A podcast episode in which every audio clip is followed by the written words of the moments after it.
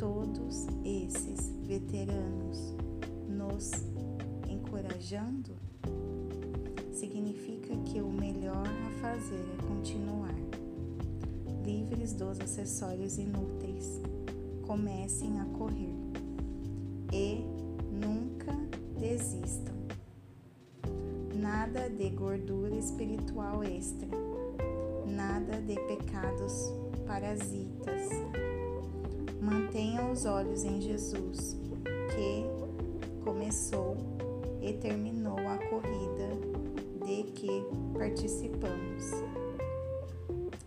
Observem como ele fez porque ele jamais perdeu o alvo de vista, aquele fim jubiloso com Deus.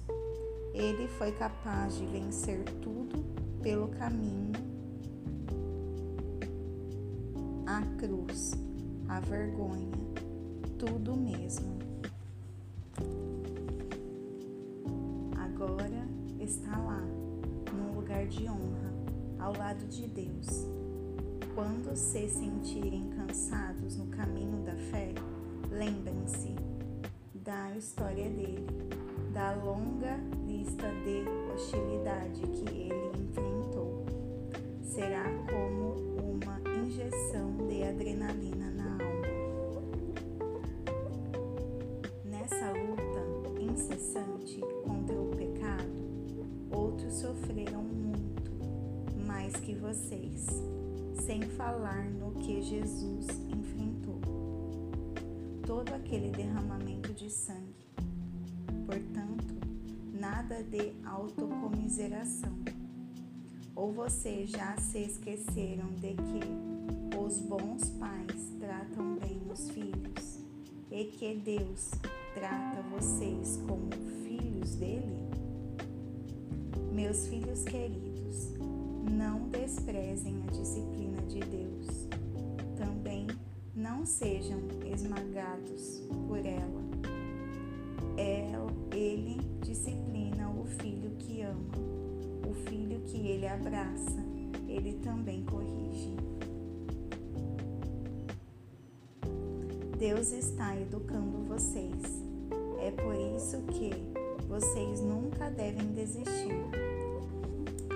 ele está tratando vocês como filhos queridos.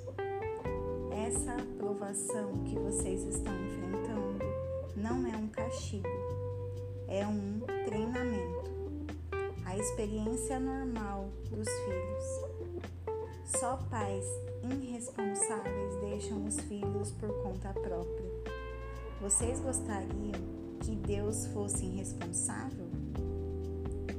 se respeitamos nossos pais que nos educaram e não nos mimaram, por que não aceitar a disciplina de Deus para que possamos viver de verdade?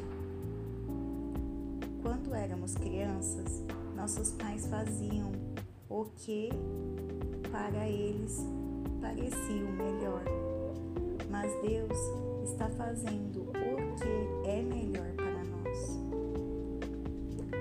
está nos treinando para que possamos viver de acordo com seu santo propósito. A disciplina nunca é divertida quando está sendo aplicada. É sempre dolorosa. No entanto, mais tarde, evidentemente, há uma bela recompensa, pois quem é treinado adequadamente se torna maduro no relacionamento com Deus.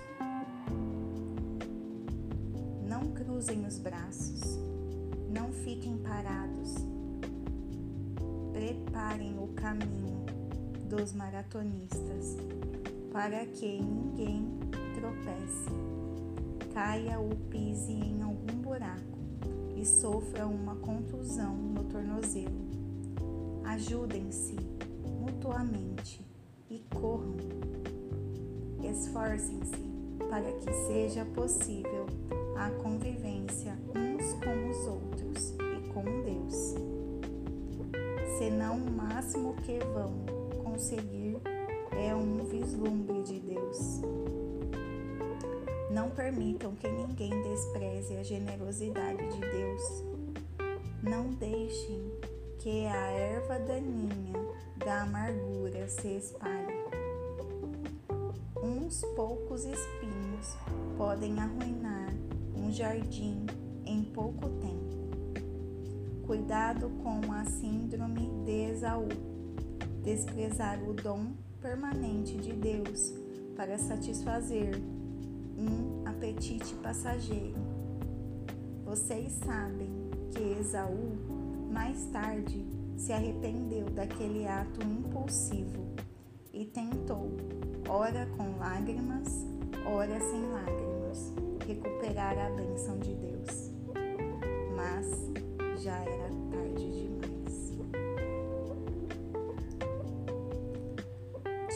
Diferentemente dos seus antepassados, vocês não foram até o Monte Sinai.